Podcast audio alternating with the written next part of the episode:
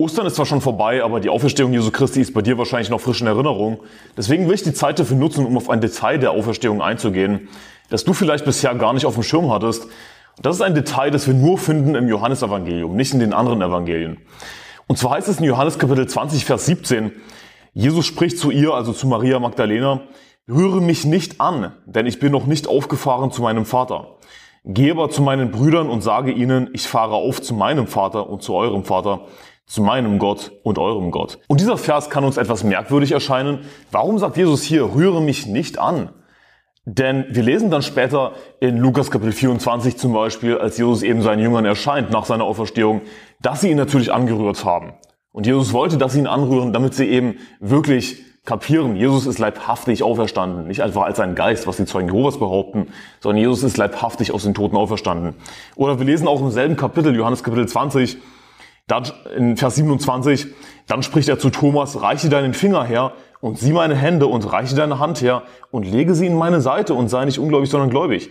Also er sagt dann zu Thomas, ja, rühre mich an, so ungefähr. Aber zu Maria Magdalena sagt er in Vers 17, rühre mich nicht an.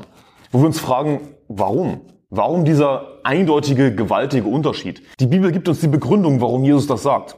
Wir müssen Geistliches geistlich erklären, also die Bibel mit der Bibel erklären und wir finden die Begründung in Johannes Kapitel 20, Vers 17, im selben Vers, wo Jesus sagt, rühre mich nicht an, denn, was bedeutet denn? Jetzt kommt die Begründung, also rühre mich nicht an. Begründung, ich bin noch nicht aufgefahren zu meinem Vater. Das heißt, was ist in der Zwischenzeit geschehen? Nachdem Jesus Maria Magdalena erschienen ist und gesagt hat, rühre mich nicht an, bis zu dem Zeitpunkt, als Jesus den, den Jüngern erschienen ist und sie sollten ihn anrühren. Was ist in der Zwischenzeit geschehen? Rühre mich nicht an, denn ich bin noch nicht aufgefahren zu meinem Vater. In der Zwischenzeit ist Jesus zum Vater also aufgefahren und wiedergekommen. Denn die Begründung, warum Maria Magdalena ihn nicht anrühren sollte, ist eben, dass er noch nicht aufgefahren war zum Vater. Das heißt, in der Zwischenzeit ist Jesus aufgefahren zum Vater, ist wiedergekommen und dann hat er sich von den Jüngern anrühren lassen, damit sie eben sehen konnten, okay, Jesus ist wirklich leibhaftig auferstanden. Wir sind keine Zeugen Jehovas. Jetzt stellt sich aber die Frage, was hat Jesus da genau gemacht? Warum ist er in den Himmel aufgefahren, wieder herabgekommen am selben Tag? Das war natürlich nicht ohne Grund. Jesus selbst sagt, dass der Sohn des Menschen nicht gekommen ist, um sich dienen zu lassen, sondern um zu dienen und sein Leben zu geben als Lösegeld für viele. Und auch der einzige Grund, warum Jesus überhaupt leibhaftig auf die Erde gekommen ist, ist, um zu suchen und zu retten, was verloren ist. Also Jesus ist als Diener gekommen, um für uns ewige Erlösung zu erlangen. Alles, was Jesus getan hat hier auf der Erde, dient zu unserer Erlösung. Er ist gekommen, um zu suchen und zu retten, was verloren ist. Also wenn Jesus in den Himmel aufgefahren ist, wieder herabgekommen ist, dann war das ein, hat er einen bestimmten Dienst verrichtet, damit wir Erlösung haben. Und wir lesen davon in Hebräer Kapitel 9, Vers 11, da heißt es, als aber der Christus kam als ein hoher Priester der zukünftigen Heilsgüter, ist er, das, ist er durch das größere und vollkommenere Zelt, das nicht mit Händen gemacht, das heißt nicht von dieser Schöpfung ist, auch nicht mit dem Blut von Böcken und Kälbern, sondern mit seinem eigenen Blut ein für alle Mal in das Heiligtum eingegangen und hat eine ewige Erlösung erlangt. Dann heißt es weiter in Vers 24, denn nicht in ein mit Händen gemachtes Heiligtum, in eine Nachbildung des Wahrhaftigen ist der Christus eingegangen, sondern in den Himmel selbst, um jetzt für uns vor dem Angesicht Gottes zu erscheinen. Auch nicht, um sich selbst oftmals als Opfer darzubringen, so wie der Hohepriester jedes Jahr ins Heiligtum hineingeht mit fremdem Blut und so weiter. Also die Bibel sagt, dass Jesus in den Himmel gegangen ist, in das Heiligtum, in das wahre Heiligtum und dort sein Blut dargebracht hat. Denn der Hohepriester im Alten Testament, was hat der jedes Jahr getan?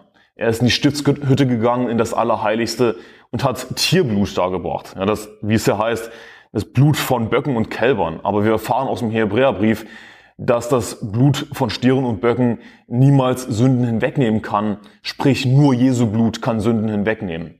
Und die Stiftshütte auf Erden war eben nur ein Abbild der himmlischen Stiftshütte, des himmlischen Heiligtums. Und in das wahre, in das himmlische Heiligtum ist Christus eingegangen. Und da heißt es eben in Vers 11 oder in Vers 12 auch nicht mit dem Blut von Böcken und Kälbern, sondern mit seinem eigenen Blut ist Jesus eben ein für alle Mal in das Heiligtum eingegangen und hat eine ewige Erlösung erlangt. Also Jesus ist aufgefahren in den Himmel, Er hat ihm gesagt, rühre mich nicht an, denn ich bin noch nicht aufgefahren zu meinem Vater im Himmel. Er ist dann aufgefahren zu seinem Vater im Himmel und zu unserem Vater im Himmel und hat in dem wahren Heiligtum, das nicht von dieser Schöpfung ist, nicht mit Händen gemacht ist, hat in dem wahren Heiligtum in der Stiftshütte sein Blut dargebracht, hat seinen hohepriesterlichen Dienst verrichtet. Und das ist faszinierend, nicht wahr? Das ist etwas, was du bisher vielleicht noch gar nicht wusstest, was Jesus alles getan hat. Und das würde übrigens auch erklären, warum Jesus gesagt hat, rühre mich nicht an. Diese Frage haben wir bisher noch nicht ganz zu Ende erklärt, warum Jesus das überhaupt gesagt hat. Rühre mich nicht an. Warum?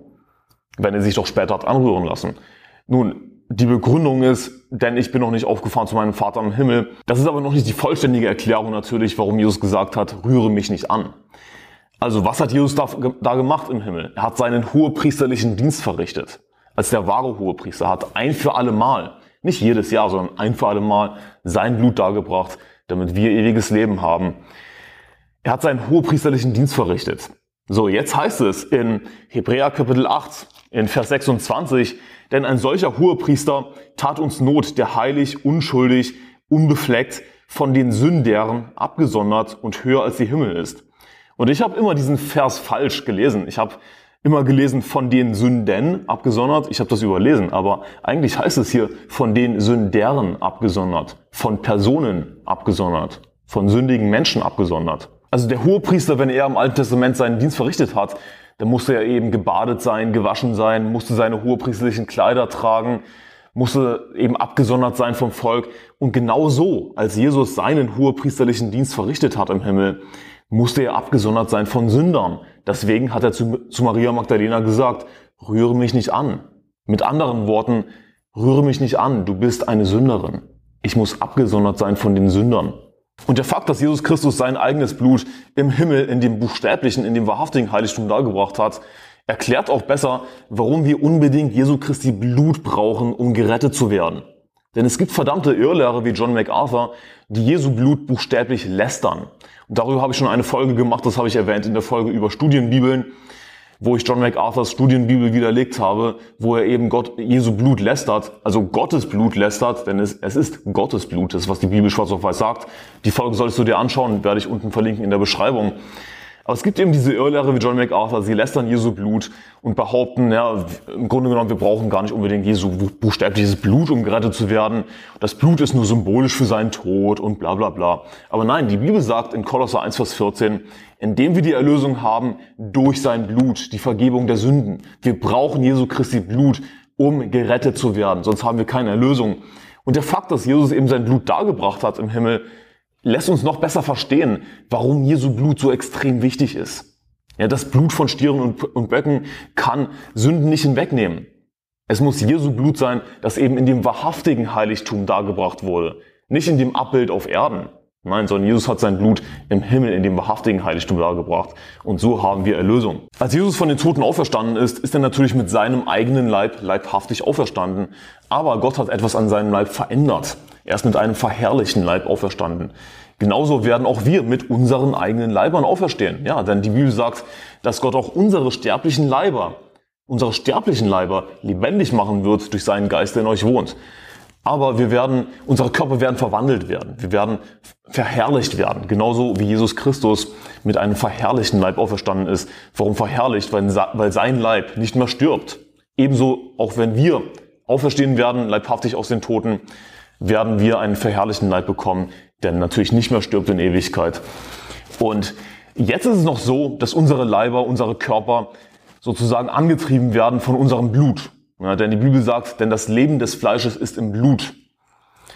Aber der verherrlichte Leib der wird nicht mehr vom Blut angetrieben sein, sondern vom Geist angetrieben sein. Deswegen sagt Jesus in Lukas Kapitel 24, Vers 39, Seht an meinen Händen und meinen Füßen, dass ich es bin, rührt mich an und schaut, denn ein Geist hat nicht Fleisch und Knochen, wie ihr seht, dass ich es habe. Also Jesus sagt nicht Fleisch und Blut, wie wir das normalerweise sagen würden, sondern er sagt Fleisch und Knochen. Denn sein Leib wurde nach seiner Auferstehung nicht mehr vom Blut angetrieben. Das war nicht mehr sein Treibstoff, sondern der Treibstoff sozusagen des verherrlichten Leibes, den auch wir eines Tages bekommen werden, wird der Geist Gottes sein.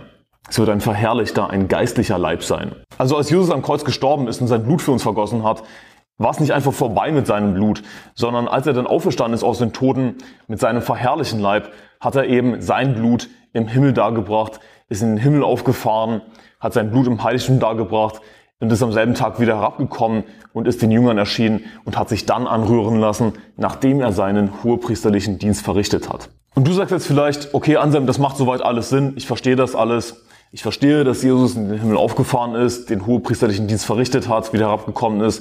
Und das war vor seiner eigentlichen Himmelfahrt, als er sich dann zu Rechten des Vaters gesetzt hat. Macht alles Sinn.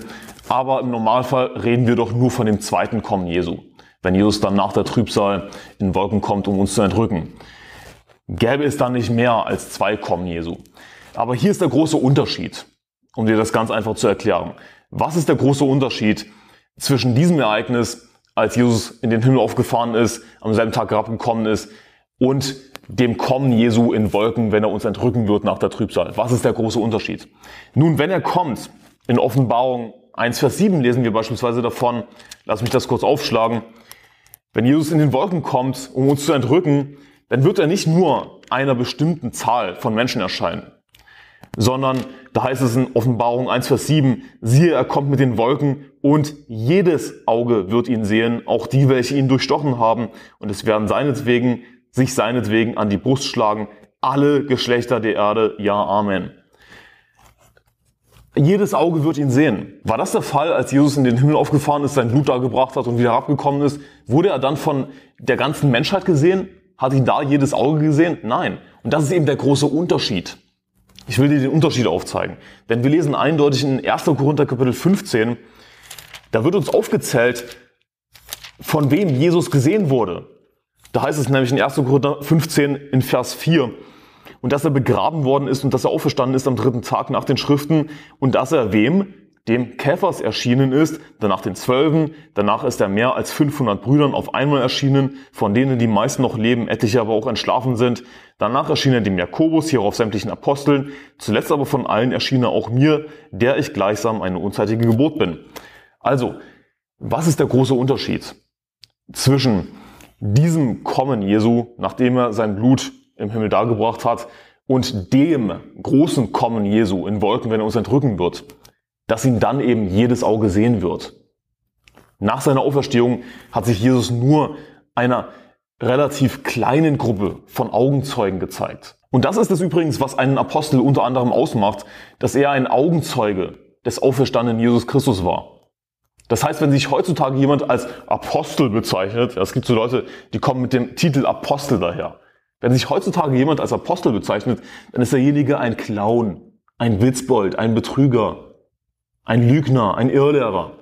Wenn jemand als Apostel daherkommt, dann schalte ich sofort ab.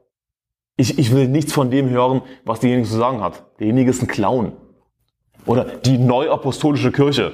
Kannst du vergessen. Es gibt heutzutage keine Apostel mehr. Das nur so am Rande erwähnt. Jedenfalls hoffe ich, dass meine Erklärung Sinn für dich macht, dass du es jetzt besser verstehst, das Thema. Und bitte häng dich nicht daran auf, dass wir im Normalfall vom zweiten Kommen Jesu reden. Wenn Jesus eben in Wolken wiederkommt, und uns entrücken wird. Ich habe dir den Unterschied aufgezeigt, den großen Unterschied. Er wird dann eben von jedem Auge gesehen werden, sagt die Bibel. Er wird sich der ganzen Welt zeigen. Also häng dich nicht daran auf, wenn du unbedingt nach dieser Logik vorgehen willst und jedes einzelne Kommen zählen willst, dann gäbe es noch viel mehr als nur zwei oder drei oder vier Kommen, denn Jesus ist auch im Alten Testament erschienen, leibhaftig diese einzelnen Kommen müsstest du dann auch zählen. Aber wenn wir eben von dem Kommen Jesu reden, dann reden wir von dem Kommen, von dem großen Kommen. Wenn Jesus nach der Trübsal erscheint, in Wolken uns entrücken wird. Das ist ein viel größeres Ereignis. Jedes Auge wird ihn sehen. Habe ich dir erklärt. Aber häng dich nicht daran auf, denn dann müsstest du auch unbedingt jedes, jede leibhaftige Erscheinung im Alten Testament zählen. Denn Jesus ist leibhaftig auch im Alten Testament erschienen. Ja. Denn es heißt, dass der Herr mit Moses von Angesicht zu Angesicht redete, wie ein Mann mit seinem Freund redet. Gleichzeitig lesen wir in der Bibel, dass niemand Gott jemals gesehen hat. Nun, wie passt das zusammen? Die Antwort ist natürlich Jesus Christus. Erfahren wir dann eindeutig im Neuen Testament. Und wir erfahren übrigens auch aus dieser Stelle, wo es eben heißt, dass der Herr mit Moses von Angesicht zu Angesicht redete, dass Jesus Christus der Herr ist, dass Jesus Christus Gott ist. Auf der einen Seite heißt es, niemand hat Gott jemals gesehen. Auf welche Person der Dreieinigkeit bezieht sich das? Natürlich auf den Vater. Ja, niemand hat jemals Gott den Vater gesehen, aber wie kann man Gott trotzdem sehen, indem man den Sohn Jesus Christus sieht, der eben genauso Gott ist, denn er wird als der Herr bezeichnet. Es ist wirklich faszinierend, sich damit zu beschäftigen, was Jesus alles für uns getan hat. Wir denken natürlich hauptsächlich an sein Leiden, an seinen, an seinen Tod, an sein Begräbnis, an seine Auferstehung. Aber es ist so faszinierend, was es alles noch für Details zu lernen gibt in der Bibel, nicht wahr? Dass Jesus dann auch in den Himmel aufgefahren ist, sein Blut dargebracht hat im wahren Heiligtum im Himmel. Es ist unglaublich, was Jesus Christus alles für uns gemacht hat. Und ich finde es einfach faszinierend, sich damit zu beschäftigen. Und wir sollten Gott dankbar sein. Wir sollten Jesus Christus dankbar sein für seinen Dienst was er alles auf sich genommen hat. Wozu hat er es getan? Einfach damit wir Erlösung haben, damit wir ewiges Leben haben. Gott sei Dank und ich hoffe, diese Erklärung hat dir geholfen. Ich wünsche dir Gottes Segen. Bis zum nächsten Mal.